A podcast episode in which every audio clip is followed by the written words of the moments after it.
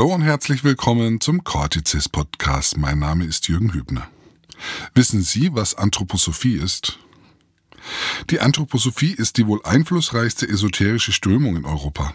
Vor allem die Waldorfschulen, die in diesem Jahr ihren 100. Geburtstag feiern, sind etablierter Bestandteil der Gesellschaft und erfreuen sich wachsender Beliebtheit. Gleichwohl unterliegt ihre ideologische Grundlage, dargelegt in den zahlreichen Schriften Rudolf Steiners und seiner heutigen Anhänger, seit langem der Kritik. Mein heutiger Gast ist André Sebastiani. Er ist Buchautor und hat das Buch Anthroposophie eine kurze Kritik geschrieben und ich hatte die Gelegenheit, mich mit ihm darüber zu unterhalten.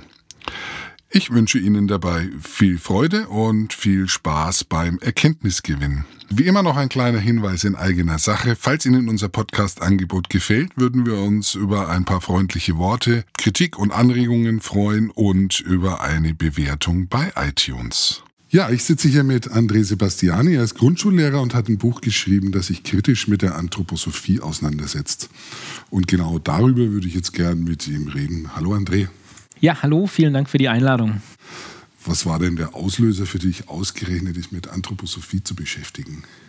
Also ich habe äh, zunächst begonnen, mich äh, mit der Waldorfpädagogik, also dem wohl bekanntesten Praxisfeld der Anthroposophie, zu beschäftigen. Und ähm, dazu bin ich gekommen wie die Jungfrau zum Kinde. Jetzt muss ich gestehen, die Geschichte, die ich selbst immer erzählt habe, war die, dass ich im Studium auf... Ähm, äh, eine Rezension eines Waldorf-kritischen Buches gestoßen bin und ähm, daraufhin, weil das so gar nicht mit dem zusammenpasste, was ich selber dachte, was Waldorf-Pädagogik ist, ähm, mich dann mit dem Thema beschäftigt habe.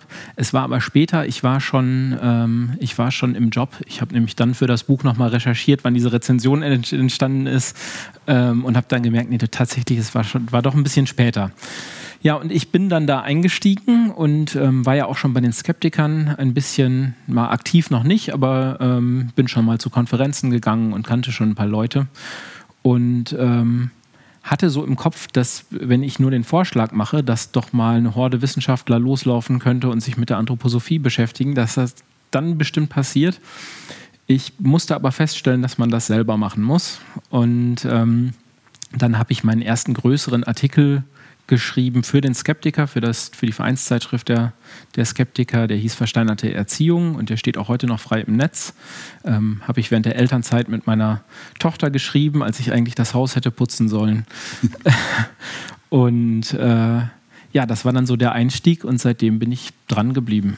Oh, und äh, was, was ist denn Anthroposophie eigentlich? Ja, wörtlich heißt es Weisheit äh, vom Menschen äh, aus, dem, aus dem Griechischen und es ist eine esoterische Weltanschauung, die äh, auf Rudolf Steiner zurückgeht und die davon ausgeht, dass es neben der Welt, die wir mit unseren Sinnen erfahren können, noch eine, eine höhere Welt gibt, eine geistige Welt, auf die man dann nur, wenn man besonders geschult ist, durch eine Art Hellsicht zugreifen kann. Und wer war Rudolf Steiner oder wie, wie kommt er auf solche Ideen? Ja, wie der darauf kommt, ist eine gute Frage, aber der, der Ursprung liegt in der Theosophie, also die anglo-indische Theosophie, die ähm, ja im ausgehenden 19. Jahrhundert äh, im, in den bürgerlichen deutschnationalen Milieus einigermaßen populär ähm, war und ähm, der Steiner wollte, wollte, ursprünglich mal eine akademische Karriere einschlagen, da ist er aber äh, gnadenlos gescheitert, muss man sagen. Und ähm, nachdem er dann gescheitert ist, äh, gab es dann Bruch in seinem Leben. Er hat sich der Theosophie zugewandt, hat da Vorträge. Aber helfen wir mal kurz auf die Sprünge. Was ist denn Theosophie? Ja, also wie gesagt, das ist äh, die, die, äh, der Vorläufer der Anthroposophie sozusagen, ist heute nicht mehr so richtig ähm, so richtig en vogue. Äh, Gibt es zwar noch, aber spielt keine Rolle mehr. Geht zurück auf äh, Helena Blavatsky, hat man vielleicht schon mal ähm, gehört, und Henry Olcott, die haben das äh, gegründet und haben da angeblich, äh, ist die nach Indien gereist und hat da Meister kennengelernt, die sie in die Geheimwissenschaften äh, eingeweiht haben und die hat also letzten Endes, sage ich mal, okkulte Zirkel da in, in, in den entsprechenden Milieus äh, gehabt und Steiner ist dann da hereingeraten in die Theosophie ähm, und ist dann später auch Vorsitzender der Theosophischen Gesellschaft äh, geworden und hatte dann aber einen Streit mit einer anthroposophischen äh, Leitfigur damals, das war äh, Annie Besson. Und in dem, in dem Zuge kam es dann zum Bruch und er hat seine eigene Form der Theosophie, die Anthroposophie, gegründet. Ah, okay. Und in den Waldorfschulen äh, oder die Pädagogik in den Waldorfschulen, da, der liegt ja praktisch die Anthroposophie äh, zugrunde. Genau. Inwieweit macht sich das da bemerkbar? Also, also man hat das relativ häufig, dass äh, Waldorfschüler sagen, das findet bei uns gar nicht statt, ähm, weil das Wort Anthroposophie nicht fällt. Aber es ist schon so, dass in allen pädagogischen Konzepten, die der Lehrer halt im Kopf hat, ähm, die Anthroposophie eine Rolle spielt. Also es gibt eine eigene anthroposophische Entwicklungspsychologie. Man geht da davon aus, dass die Kinder sich in sieben Jahresschritten ähm, entwickeln und dass man am Anfang, wenn man auf die Welt kommt, nur physischer Leib ist, also nur seine Körperhülle hat und dann höhere Wesensglieder in sieben Jahresschritten geboren werden und da gibt es dann halt entsprechende Zuschreibungen, was man in welchem Alter lernen sollte. Das, und so, das, das nennen die Jahr siebte oder so. Genau, ne? genau. Ja. Ähm, und so wird dann halt der Unterrichtsstoff auch angelegt. Und auch der Charakter der Kinder wird kategorisiert nach so einem esoterischen Modell, das ist die Temperamentenlehre. Da ist Steiner davon ausgegangen, äh, angelehnt an die äh, Humoralpathologie vom Hippokrates, dass es vier Grundcharaktertypen gibt, den Sanguiniker, den äh, Phlegmatiker, den Choleriker und den Melancholiker. Mhm. Den hatte ich noch vergessen. Genau, und ähm, ja, da guckt man sich die Kinder an und teilt die in diese vier Kategorien ein. Ähm, wie, wie, stellt also, wie, stellt man das fest? Also wenn ich naja, jetzt irgendwie Kinder ja, das erste Mal sehe, dann... Äh man ist ja geschult darauf, aber es gibt auch äußere äh, Merkmale, die einen da äh, darauf hinweisen, äh, welches Temperament ein Kind haben könnte. Und man gestaltet dann zum Beispiel die Sitzordnung auch so, dass das, äh, dass das dann passt. Und ich würde sagen, ähm, wenn man sich das wie Schubladen vorstellt, äh, die, die ja siebte wie Schubladen, da kommen die Kinder alle rein. Je nachdem, in welchem Alter die gerade sind, ziehe ich die Schublade auf und da drin sind dann äh, unterschiedliche Fächer für die Temperamente und da drin liegt dann die Behandlung, die das Kind kriegen soll. Das ist erstaunlich. Also ein Waldorflehrer sieht die Kinder bei der Einschulung oder ich weiß nicht, wie es abläuft, vielleicht gibt es Vorgespräche oder sowas, erkennt sofort, hallo, du bist Choleriker und du sitzt da muss ich mir das so vorstellen. Also, also ich bin kein Waldorflehrer und ich mache das ja nicht, ja. aber ähm, ja, so kann man sich das, glaube ich, vorstellen. Erstaunlich, okay. Ja, ich finde das auch tatsächlich erstaunlich, aber äh, ich kriege auch immer wieder gespiegelt, dass man da gute Erfahrungen mitgemacht habe. Ich glaube halt nur, dass man da ähm, natürlich Gefahr läuft, dass man die Kinder auf eine Schiene setzt äh, und sie damit festlegt. Ja. Und ich glaube, die Gefahr ist da, dass man das Kind eben nicht sieht, wie es ist, sondern ähm, wie Steiner sagt, dass es zu sein hat. Hm, okay. Ja, ich nehme es erstaunt zur Kenntnis.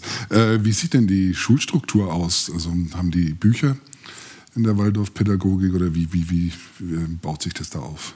Also später gibt es äh, Bücher, aber gerade in den ersten acht Jahren sind äh, Schulbücher eigentlich nicht vorgesehen. Alles, was an das Kind herangetragen wird, soll durch den Lehrer geflossen sein.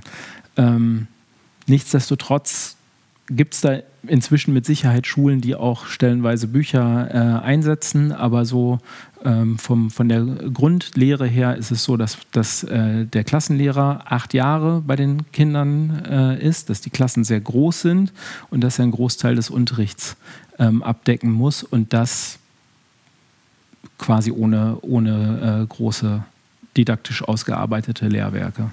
Wie, wie, wie sieht die Ausbildung von einem äh, Waldorflehrer aus? Ich stelle mir jetzt gerade vor, du hast gesagt, ähm, der hat eine Klasse acht Jahre lang, also muss er dann praktisch auch den Stoff von acht Jahren komplett intus haben.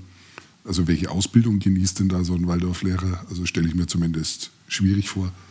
Ja, ist ja mit Sicherheit auch schwierig. Also ist, glaube ich, eine, muss eine Überforderung sein, kann ich mir gar nicht anders äh, vorstellen. Ich nehme das in einer staatlichen Schule schon so wahr, dass äh, Kollegen, die Mathe nicht studiert haben, aber äh, unterrichten müssen, da schon ganz schön zu kämpfen ähm, haben. Wenn ich mir das jetzt vorstelle, bis Klasse 8 und für alle möglichen äh, Fächer sehe ich nicht, wie ich das ähm, machen sollte. Aber die Ausbildung ist von Land zu Land auch ein bisschen unterschiedlich, weil ein Teil staatliche Ausbildung dazu kommen muss gibt nämlich einen Passus im Grundgesetz, der sagt, dass die Ausbildung von Lehrern an ähm, nicht öffentlichen Schulen in wissenschaftlicher Hinsicht gleichwertig sein muss. Und die meisten Bundesländer lösen das so, dass sie sagen, äh, unsere Lehrer müssen erstes Staatsexamen gemacht haben. Mhm. Oder äh, dementsprechend jetzt Bachelor, äh, Bachelor, Master also dass der universitäre Teil der Ausbildung stattgefunden haben muss.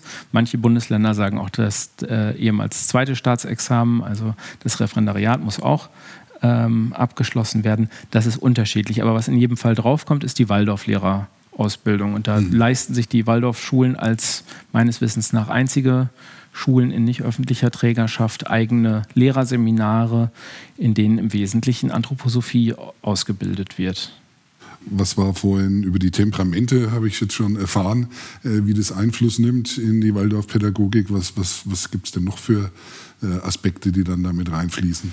Also in der Anthroposophie gibt es äh, grundsätzlich eine, eine, Evolutionsgeschichte, die über allem liegt. Und zwar, ich sage jetzt bewusst nicht Evolutionstheorie, weil es ist keine Theorie, es ist eine fiktive Evolutionserzählung, ähm, in der alles mit allem zusammenhängt. Also ähm, der Kosmos und auch die Erde, auf der wir uns befinden, die hat verschiedene Reinkarnationen durchgemacht. Man glaubt ohnehin an Re Reinkarnation und Wiedergeburt und die findet im Kleinen beim Menschen statt, aber auch im Großen im Kosmos. Also alles, was da ist, äh, war schon mal in anderer Form da und ist wiedergekehrt. Wir sind, es gibt sieben Stufen. Die Zahl sieben spielt überall eine große Rolle. Die siebte hatten wir ja schon. Ja. Ähm, es gibt äh, sieben Stufen der Planetenentwicklung. Wir sind jetzt auf der vierten Stufe. Ähm, der Mensch vollzieht in seiner persönlichen Entwicklung die Entwicklung der Menschheit nach sich. Auch das ist eine fiktive Geschichtserzählung, die Steiner da auf, aufmacht, wie die, äh, wie die Menschheit sich entwickelt hat. Und die Menschheit wiederum hat sich so entwickelt, analog zum, zum Kosmos und das alles in, in äh, diesen siebener Schritten und Stufen. Ah, okay. Ich bin überfordert. Ja, ähm, das. Äh, also man denkt immer, wenn man tiefer einsteigt, dann löst sich alles irgendwann auf, aber äh, an vielen Stellen kann man wirklich einfach nur mit dem Kopf schütteln. Und gerade als ich jetzt das Buch geschrieben habe und mich äh, in der Unibibliothek häufig äh, vergraben habe, sitzt man manchmal äh, über dem Steiner und den Leuten, die nachgefolgt sind äh, und, und wundert sich wirklich, wie man sowas glauben kann. Inwieweit ähm, äh, findet das denn in, im Unterricht äh, statt? Also wird das zum Beispiel den Schülern gelehrt oder ist äh, mit ja, Sicherheit hat, nicht direkt? Hatten ne? wir ja vorhin schon, also ja. man sagt nicht, der Steiner, der äh, hat gesagt Kosmos und Planeten und ja. so weiter, aber es ist zum Beispiel so, dass die, ähm, die äh, Geschichtsepochen so angelegt werden, wie sich angeblich die Menschheit äh, entwickelt hat. Also man ist dann in einem bestimmten Alter besonders empfänglich dafür, für die alten Griechen. Ich äh, habe es jetzt nicht nachgeschaut, mhm. was dann äh, tatsächlich gerade dran ist.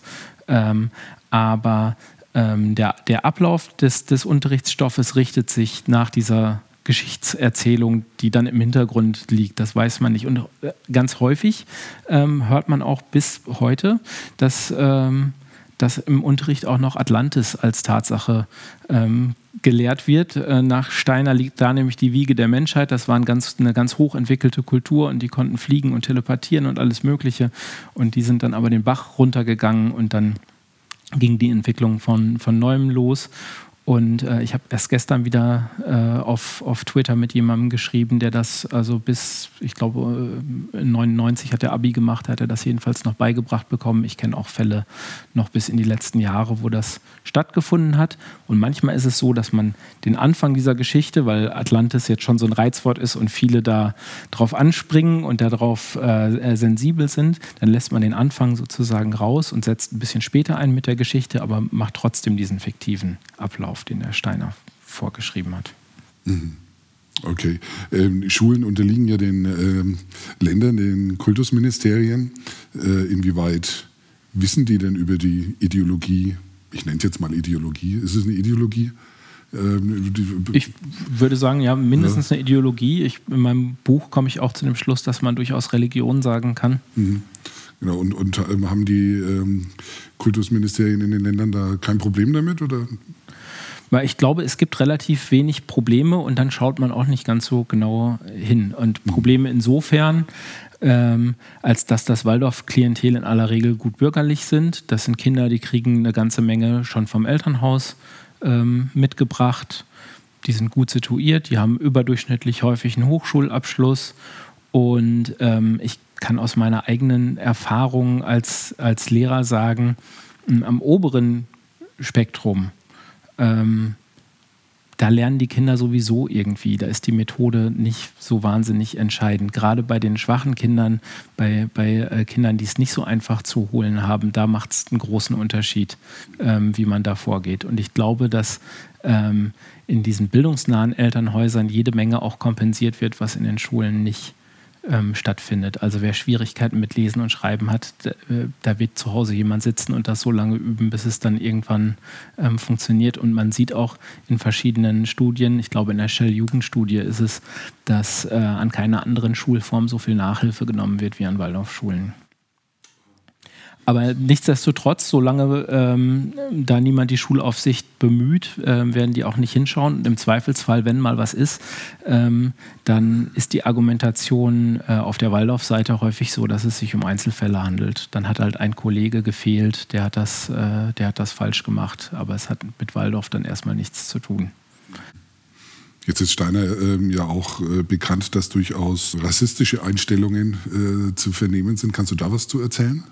Ja, Steiner war wie viele zu seiner Zeit äh, ein Rassist und äh, der Rassismus, ich meine, die Zitate sind ja einigermaßen äh, bekannt. Es gibt da auch äh, eine Entscheidung der Bundesprüfstelle für jugendgefährdende Medien, die äh, zwei Werke von Steiner als zum Rassenhass anreizend, äh, glaube ich, ist die Formulierung, ähm, bezeichnet hat. Also das ist ganz klar, er ist ein Rassist und man kann den Rassismus im Unterschied zu anderen seiner Zeitgenossen ähm, nicht einfach wegwischen, weil der zentral fürs Menschenbild ist. Denn diese Evolutionsgeschichte, von der ich erzählte, die geht halt schon davon aus, dass es eine Höherentwicklung der Rassen gibt. Die arische Rasse ist die zukünftige am Geiste schaffende Rasse, sagt der Steiner. Der Neger dagegen, da kocht ständig die Sonne Afrikas im Hinterhirn und deshalb ist er so triebhaft und verspielt und so weiter. Ähm, das kann man nicht einfach wegwischen. Ich glaube aber nicht, dass ähm, jeder Waldorflehrer äh, unbedingt ein Rassist ist. Ich stelle mir das so ähnlich vor wie äh, in, in anderen Religionen auch. Also äh, so manch ein Priester schaut wahrscheinlich nicht so genau hin, was im Alten Testament ähm, so steht und man nimmt sich dann das, was anschlussfähig ist und da gibt es dann durchaus auch stellen. Es gibt aber immer wieder Fälle von, von äh, Reichsbürgern oder Rechtsradikalen an Waldorfschulen, wo man sich dann fragt, wie konnten die so lange unerkannt bleiben. Und ich glaube, häufig treffen die sich im irrationalen Denken. Das haben viele gemeinsam und äh, die vermeintlich Linken und die vermeintlich Rechten an der Waldorfschule. Auf äh, die ein oder andere Verschwörungstheorie können sich fast alle einigen. Apropos irrationales Denken aus ähm, Waldorfkreisen ist ja auch äh, eine oder aus den Kreisen entspringt ja auch ähm, viel von dieser Impfgegnerschaft. Ja, richtig. Wie, wo ist da dazu? Siehst du da einen Zusammenhang oder wie äh, kommt es zustande, dass ausgerechnet da äh, so viele Impfgegner zu finden sind? Ich sehe da schon einen Zusammenhang. Also in der anthroposophischen Medizin, da liegt genauso wie in der Anthroposophie insgesamt ja auch der, der ähm, Karma-Gedanke zugrunde. Und äh, anders als in der äh, fernöstlichen Karma-Lehre ist es aber so, dass man nicht immer wieder bei Null anfängt, sondern man, ähm, man bringt halt bestimmte Krankheitsdispositionen aus dem letzten Leben mit. Und äh, es ist dann auch gut, das zu durchleben. Das ist das Schicksal, dass man äh, diese Krankheit durch, durchleben soll. Es ist dann übrigens auch Schicksal, wenn man an der stirbt. Das ist dann auch äh, leider so. Aber dann hat man fürs nächste Leben schon mal was gewonnen. Ähm, und ähm, ja, man soll halt letzten Endes nicht gegen das Karma animpfen. Jetzt sprechen anthroposophische äh, Ärzte allerdings inzwischen viel lieber vom, vom freien Impfentscheid ähm, und, und äh, versuchen das unterm Deckmäntelchen, aus meiner Sicht zumindest, ähm, zu machen. Und wenn man da mal hinschaut, was die sagen, dann sprechen die halt schon von den Entwicklungschancen, die in der Masernerkrankung liegen und die müsste man abwägen. Ähm, und äh, es liest sich immer so, dass man zwei Alternativen geboten bekommt. Die eine ist, wird sehr attraktiv gemacht. Also mein Kind kann sich toll entwickeln, wenn es die Masern durchmacht. Oder halt eben nicht, wenn ich, wenn, ich, äh, wenn ich impfe. Ähm, und viele Eltern entscheiden sich dann dagegen. Und ich glaube, dass ähm, Eltern ja auch nicht unbedingt Anthroposophen sind. Da sind ja viele, die gehen aus der Schule raus und äh, behaupten, dass Anthroposophie hätte nicht stattgefunden. Ja, das war jetzt gerade, wäre jetzt eine Frage von mir, äh, inwieweit wissen die Eltern eigentlich von der ähm, Steiner-Ideologie, die da herrscht? Das ist bestimmt im Einzelfall auch unterschiedlich, aber ich glaube, dass das bei vielen ähm, nicht ganz oben auf liegt und dass die sich dann nicht besonders gut informiert haben. Vermutlich ist das einfach eine Reformschule. Also genau, man hat das so wie ich selber ja auch, so bin ich ja dazu gekommen, so in, in der grünen alternativen Kuschelecke. Ähm, draußen gibt es eine Welt, die wird als immer rauer empfunden, immer schneller, immer technisierter und das ist vermeintlich ein, ein Ausweg daraus. Und möglicherweise sind solche Eltern auch äh, ein bisschen technikfeindlich eingestellt, ein bisschen, äh, ja, sagen wir mal, man vertraut ja der Pharmamafia äh, äh, nicht sonderlich und wenn dann äh, ein anthroposophischer Mediziner zum Vortrag äh, kommt, dann wird das wahrscheinlich gerne aufgenommen. Ich habe mal ausgerechnet, dass das Risiko an der Waldorfschule an Masern zu erkranken ähm, 48-fach höher ist als im Vergleich zur Gesamtbevölkerung. Das habe ich gemacht auf der Basis äh, von Fallzahlen aus 2013, die bei Psiram veröffentlicht waren. Das sind alles Fälle aus der Presse. Das heißt, wenn man nur Presseberichte über Masernfälle zugrunde legt, dann kommt man schon auf so ein erhöhtes Masernrisiko. Ich weiß aber auch von einigen Fällen, die gar nicht in der Presse äh, standen. Insofern kommt da noch eine, äh, noch eine Dunkelziffer dazu. Und ich würde schon sagen, dass die Waldorfschulen äh, die Brutstätte für Masern sind in Deutschland. Müssten eigentlich die Gesundheitsämter Amok laufen? ja, müssen sie, tun sie auch, wenn man mit den äh, Leuten spricht. Ich habe äh, jetzt noch Kontakt mit jemandem gehabt, äh, der mir berichtet hat, dass bei einem Ausbruch an der Waldorfschule seine Mitarbeiter vom, äh, vom Gesundheitsamt daran gehindert wurden, die, äh, die Waldorfschule zu betreten, um den Impfstatus der Kinder festzustellen. Also hat man versucht, alles, alles abzuwehren. Ja, klar. Und die kriegen da schon zu viel. Hm erstaunlich, dass es dann trotzdem einfach so weiterlaufen kann. Also äh, kommt mir jetzt gerade ein bisschen so wie so ein abgeschottetes äh, System vor, fast ein bisschen so wie bei den Missbrauchsfällen in der katholischen Kirche. Das regeln die intern. Ja, wir haben ja nun mal keine Masern-Impfpflicht, äh, deshalb ist ja. da ja auch erstmal schwer beizukommen. Und wenn man Masern meldet, dann meldet man auch nicht, äh, welche Schulform das Kind hm. besucht. Da tauchen ja. erstmal Fallzahlen Klar. auf. Ähm, und die Verbindung zu Waldorf herzustellen, das äh, muss man dann erstmal über Presseberichte oder ähnliches mhm. ähm, überhaupt machen. Das haben die schon auf dem Schirm, dass das so ist. Und ich glaube, es kommt auch nicht von ungefähr, dass wir jetzt aktuell ähm, dahin kommen, dass es so eine Debatte gibt, ob, äh, ob man nicht eine, eine Impfpflicht oder zumindest eine Zugangsvoraussetzung zu, zu Kindertageseinrichtungen an die Impfung koppelt. Wie erklärst du dir den Erfolg der Waldorfschulen trotz diesem Hintergrund? Ja, das ist eine gute Frage. Also ich äh, glaube, dass ich, äh, also zum einen gibt es eine ganze Menge Aussteiger auch aus dem Waldorf-System, die sich später nie mehr zu Wort melden. Wer dann nach zwei, drei, vier Jahren ausgestiegen äh, ist und da sehr schlechte Erfahrungen gemacht hat, und das sind nicht wenige, ähm, belegen Studien, ähm, der wird nicht mehr als Waldorfschüler in, in Erscheinung treten. Und wer da eine gute Zeit hatte, wo es gepasst hat mit dem Klassenlehrer, kann ja auch, wenn man persönlich nicht klarkommt mit einem Lehrer und man hat den acht Jahre, das kann ja auch sehr unangenehm äh, sein. Dann verlässt man vielleicht die Schule, wenn man gut klarkommt, ist man da geblieben äh, und kommt nachher zu einem guten Fazit. Ähm, insgesamt äh, ist es ja auch das Milieu, das äh, da viel ausmacht mit Gleichaltrigen zusammen zu sein. Also ich erinnere mich allein deshalb gerne an meine äh, Schulzeit, weil ich gerne mit meinen Schulkameraden zusammen war. Warum soll das äh, Waldorfschülern anders gehen? Ja, natürlich. Klar, klar. Und wenn man äh, positive Erinnerungen an seine äh, Zeit an der Waldorfschule hatte, dann wird man vielleicht auch seine eigenen Kinder da, da anmelden. Hm, hm, hm.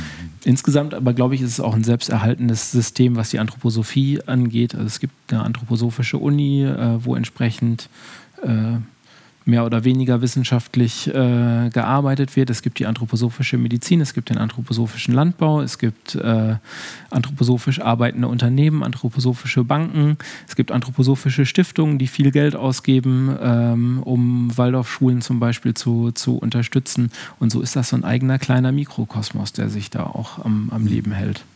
Das wäre so der nächste Punkt, zu dem ich gekommen wäre. Eine Frage muss ich unbedingt noch stellen, weil es mir noch nicht mal Waldorfschüler, äh, die ich kenne, erklären konnten. Was ist Eurythmie? Ja, Eurythmie ist eine esoterische äh, äh, Tanzform. Das äh, ist tatsächlich relativ schwer begreiflich zu machen, aber es äh, geht auch auf Rudolf Steiner zurück und der hat gesagt, das ist ganz wichtig für die, äh, für die Entwicklung. Ähm, ja, das in drei Sätzen zusammenzufassen, ist, äh, ist tatsächlich schwierig. Ähm, okay, und jetzt hast du ja gerade äh, schon gesagt, dass man ähm, Anthroposophie auch in anderen Bereichen findet, unter anderem ähm, in der Landwirtschaft, Demeter. Mhm. Landbau und ähm, ich habe äh, mal ein bisschen rumgegoogelt und ähm, bin auf einen äh, Demeter Bio-Mondscheinkäse gestoßen. Ich lese mal kurz vor, ähm, was der beinhaltet. Ähm, also laktosefrei ist es selbstverständlich und dann steht da als Demeter-Spezialität ist dabei auch der Zeitpunkt der Herstellung entscheidend.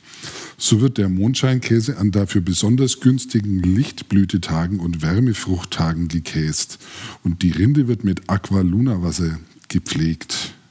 Na, hervorragend. Mir fehlen die Worte, erklär es mir kurz. nee, das soll die mal selber machen.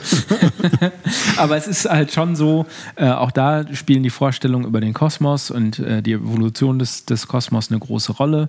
Ähm, alles hängt ja mit allem zusammen. Es gibt organizistische Vorstellungen, also ähm, der, der Demeterhof ist wie ein Organismus mit seinen Organen. Ähm, die Planeten sind wie Organe beim Menschen, also die, die Organe des Menschen sind angelegt wie die Planeten ähm, und so weiter. Äh, und es spielt dann halt äh, wegen der kosmischen Zusammenhänge schon eine Rolle, wie steht der Mond, wie stehen die Gestirne ähm, und so weiter. Ähm, ja, das äh, wird da schon gerne betrieben. Ein bisschen bekannter sind ja diese äh, Rinderdung. Hörner, die im, im Biolandbau im, im Herbst vergraben. Das kenne ich tatsächlich werden. nicht. Nee. Mal, ne? Also äh, deshalb haben die meisten Höfe auch äh, Milchkühe, weil man soll möglichst autark sein als Hof und weil man, weil dieser, dieser äh, Horndung vorgeschrieben ist, haben die äh, allermeisten Demeterhöfe auch, auch äh, Milchkühe. Und da wird tatsächlich äh, werden Rinderhörner mit Dung gefüllt und im, im Boden vergraben und im Frühjahr werden die wieder ausgegraben und dann wird der, der Dung da aufwendig raus rausgekratzt und auf eine bestimmte Art, ähm, so ähnlich wie Homöopathie, homöopathisch verdünnt und das Ganze wird dann wieder auf die Felder ausgebracht, weil sich da drin dann okay. die Kräfte des Kosmos entsprechend äh, spiegeln. Und das ist dann tatsächlich Vorschrift. Also man könnte sagen, Demeter ist äh, äh, Ökolandbau plus Magie. Also es ist tatsächlich so, wenn ich jetzt zu irgendeinem äh, ähm, Demeter-Laden gehe oder der Demeter-Produkte verkauft, dann ist, äh, das, ist, das, ist das tatsächlich äh, drin. Das ist drin und den Aufwand bezahlt man natürlich auch irgendwo mit. Okay, es gibt also aus, die meisten äh, Kunden auch nicht. Also die meisten nehmen ja Demeter war als ein besonders strenges Biosiegel. Genau, ja. Ist es aber, wenn man es mit Bioland zum Beispiel vergleicht, ist es das gar nicht unbedingt. Also die haben schon relativ hohe Standards, auch was, was äh, Tierhaltung angeht, das muss man sagen. Ähm, aber jetzt auch nicht sehr viel anders äh, als die anderen ich sag mal, hochklassigen ähm, Biosiegel. Allgemein bei diesen Tierwohlsiegeln ähm, habe ich so ein bisschen ähm, ja, den Einwand, dass es ums Tierwohl eigentlich gar nicht geht. Es geht immer um Stallgrößen zum Beispiel und, und äh, ob das Tier draußen oder drinnen gehalten wird, ähm, ob es dem Tier dabei gut geht, wird bei keinem Biosiegel so richtig äh, abgefragt. Also mhm. möglicherweise äh, ist ein etwas kleinerer Stall gar nicht, gar nicht so furchtbar. Äh, Wenn es ein halber Quadratmeter weniger ist an, an irgendeiner Stelle. Ähm, vielleicht könnte man andere Dinge tun, damit es dem Tier besser geht und würde mhm. fürs Tierwohl viel mehr erreichen. Ja, mit Sicherheit, ja. ja. Ähm, Demeter-Landbau behauptet jetzt auch, sie seien biologisch äh, dynamisch, also biologisch dynamische Methode im Demeter-Landbau. Was, was versteht man darunter? Ja, im Prinzip das, was wir gerade schon besprochen haben, diese ganzen Zusammenhänge, die äh, Dynamik, die Rhythmisierung, äh, welche Fruchtfolgen und so weiter muss man, muss man da haben. Es ist äh, praktisch die um die äh, anthroposophische Geisteswissenschaft erweiterte äh, Form des Landbaus. Also man gibt sich nicht nur mit dem Materialistischen äh, zufrieden, mit dem, was man, was man so sieht, sondern es muss das Geistige aus dem Kosmos dazukommen, damit, damit das alles gesund ist. Also ich kenne ähm, einige Leute, die sehr auf ähm, Demeter schwören und ich bin ziemlich überzeugt davon, dass die keine Ahnung haben, was da dahinter steckt. Also zumindest nicht diesen, diesen Überbau. Das glaube ich auch, das wird den allermeisten so gehen.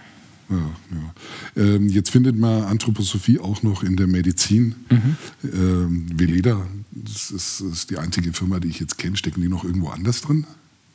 Also haben die noch andere medizinische Firmen, die irgendwas herstellen oder irgendwelche Verfahren anbieten?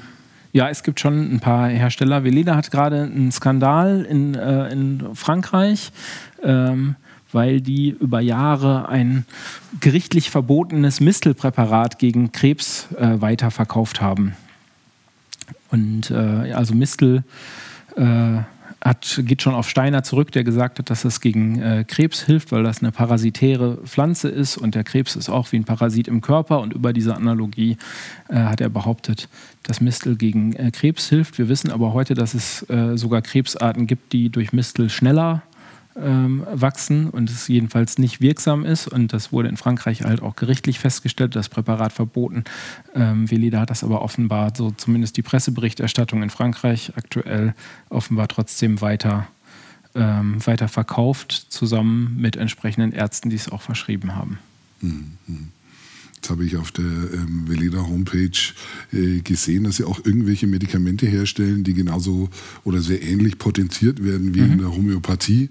Aber da, da, steckt irgendwas anderes dahinter. Also da wird es irgendwie nicht stärker oder weißt du genauer, was da ähm, Sache ja, das ist? Ja, äh, also genau, es gibt schon homöopathische äh, Verfahren, das ist aber nicht die, die klassische äh, Homöopathie, weil der Steiner davon ausgegangen ist, ähm, dass je nach Verdünnung das auf die entsprechenden Wesensglieder des Menschen ähm, wirkt. Das hängt auch mit der ja siebte Lehre, die wir schon hatten, zusammen. Ich äh, sagte ja, am Anfang ist man nur physischer Leib und dann kommt der Ätherleib, Astralleib und so weiter in sieben Jahresschritten dazu. Und je nachdem, wie man verdünnt, ähm, wirkt das auf diese höheren äh, Wesensglieder. Und wenn man jetzt stärker verdünnt, dann würde das auf Wesensglieder wirken, die der Mensch aber noch gar nicht hat, beziehungsweise nie haben wird. Also so hohe Wesensglieder. Sachen gibt's. Ja, man wundert sich. Ähm, immer wieder erstaunt, genau. Ähm, jetzt haben wir ähm, die Waldorfschulen, äh, Medizin und Landwirtschaft. Gibt es noch irgendwas, wo Anthroposophie drin steckt? Du hast vorhin äh, Banken, glaube ich, erwähnt. Genau, die äh, GLS-Bank zum Beispiel ist eine anthroposophische Bank, zumindest anthroposophisch gegründet, ähm, die auch äh, viel anthroposophische Projekte unterstützen. DM ist ja bekannt, dass der DM-Gründer der Anthroposophie sehr nahe steht. Ähm, ja, verschiedene Unternehmen, die äh, äh Software AG. Erstaunlich, was sich da alles drunter verbirgt oder ja. dahinter versteckt. So ist's. Bei der Medizin muss man noch sagen, da schlägt äh, Karma und Schicksal auch besonders äh, besonders hart zu, weil äh, natürlich alles karmisch zusammenhängt und weil da ganz schnell auch Schuldfragen ins Spiel kommen. Also eine bekannte anthroposophische Ärztin, die langjährige Leiterin der medizinischen Sektion in Dornach, das ist sozusagen das Anthroposophie-Hauptquartier in der Schweiz, ähm, die spekuliert in einem äh, Interview, das bei YouTube auch zu sehen ist für einen Dokumentarfilm zum Beispiel, ähm, darüber, was eigentlich ähm, der Auslöser sein kann, dass man ein behindertes Kind hat. Und äh, sie schildert da, wie sie mit einer Mutter spricht, die so eine Frage stellt, warum habe ich ein behindertes Kind? Und sagt dann, ja, warum hat mein Kind äh, Leukämie?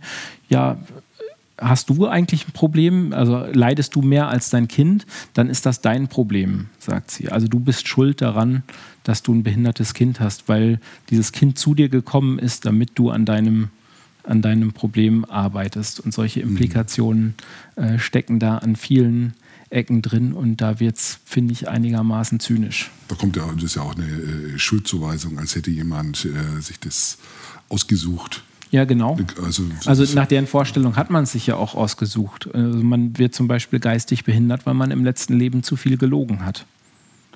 Hm. Hat, äh, ich habe in einem, in einem Buch über äh, äh, so ein, so ein äh, heilpädagogisches Dorf ähm, gelesen, dass da einer der, der Anthroposophen dort vor Ort gesagt hat, das müsste man sich vorstellen, als hätte man sich mit den Lügen äh, im letzten Leben äh, den Rucksack ganz voll gemacht und dann würde der Rucksack im nächsten Leben halt ganz leer gemacht und dann wird der Mensch schwachsinnig. Ich komme aus dem Staunen nicht raus. Ähm, ich halte ähm, diese Schuldzuweisung findet man ja auch in anderen ähm, esoterischen Bereichen. Ja. Ne? Also äh, muss einfach nur dran glauben und äh, genau. Und wenn es nicht hilft, hast du nicht genug geglaubt. Ja, ich also für mich ist das menschenverachtend. Absolut. Aber, ähm, gut, da werden wir so schnell nichts dran ändern, aber vielleicht können wir ein bisschen zur Aufklärung beitragen. Das wäre doch schön. Ich bedanke mich ganz herzlich für das Gespräch. Ja, danke Schön, auch. dass du dir das Zeit genommen hast. War sehr nett.